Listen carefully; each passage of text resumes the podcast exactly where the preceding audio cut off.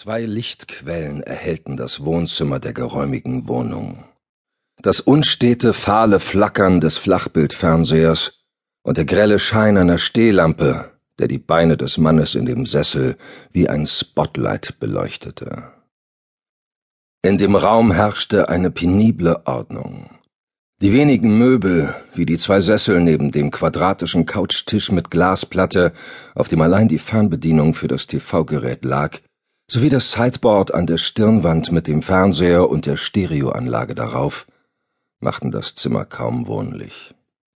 Keine Bilder oder Fotos schmückten die Wände, kein Teppich lag auf dem glänzenden Parkett. Die Rollos vor den Fenstern waren geschlossen, so dass das Loft in jeder Stadt der Welt hätte gelegen sein können. Der Mann, er war auf den Namen Paul getauft worden, wirkte wie ein Fremdkörper in der klinischen Umgebung. Er saß in dem Sessel, trug eine graue Arbeitslatzhose über dem weißen, ärmellosen T-Shirt und schien dabei ganz in die flimmernden Bilder der Realität außerhalb seines kleinen Reiches vertieft.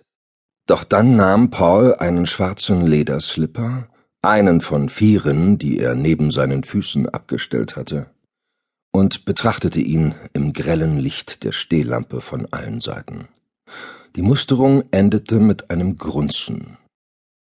Unter dem Tisch lag eine Schachtel, die er nun hervorzerrte und beinahe liebevoll öffnete. Darin lagen, ordentlich nebeneinander, verschiedene Dosen, Bürsten, Schwämme und gefaltete Tücher.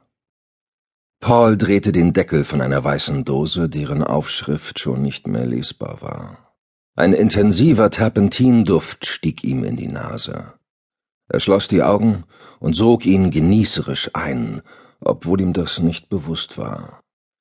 Die Erinnerungen an vergangene Tage, väterliche Zuneigung und glückliche Zeiten ließen Paul lächeln.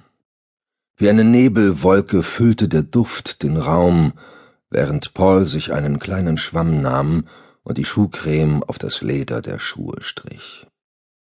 Die italienischen, handgefertigten Lederslipper stellten seinen einzigen wertvollen Besitz dar. Nur drei Paare nannte er sein eigen, aber diese Schuhe waren sein Anker in einer fremden Welt. Beständig, verlässlich und bequem wie eine zweite Haut. Sanft verteilte er die Creme, massierte sie ein, bis die Paste verschwunden war. Er drehte den schwarzen Slipper im Licht platzierte ihn wieder auf dem Boden, um ihm ein wenig Ruhe zu gönnen. Dafür hob er das zweite Exemplar an. Doch statt mit der Prozedur fortzufahren, rief Paul in den Raum Stummschaltung aus.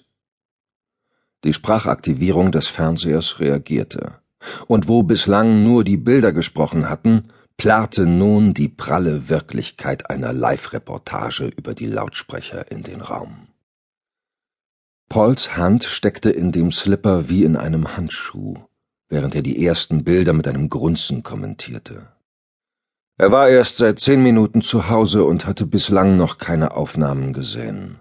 Die Kommentare von Carmen Barbosa, einer grell geschminkten Latina, die ihre besten Jahre bereits hinter sich hatte, wurden beinahe durch die Hintergrundgeräusche übertönt heulende Sirenen der Rettungswagen, das Tosen von Wasser aus unzähligen Feuerwehrschläuchen, deren Strahlen die Firefighters in das brennende Gebäude lenkten, brüllende Cops, die Schaulustige vertrieben, es wirkte wie eine Theaterinszenierung von Dantes Inferno.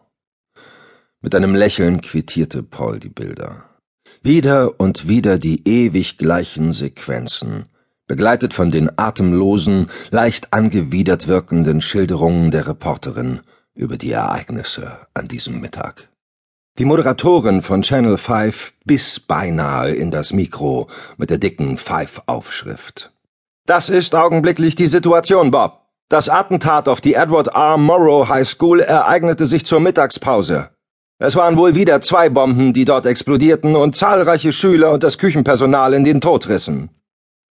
Barbosa schnappte nach Atem und strich sich eine Strähne des gelackten schwarzen Haares aus der Stirn. Der Bildschirm effektvoll zweigeteilt, so dass der Zuschauer entscheiden konnte, ob er die Reporterin im Livebild oder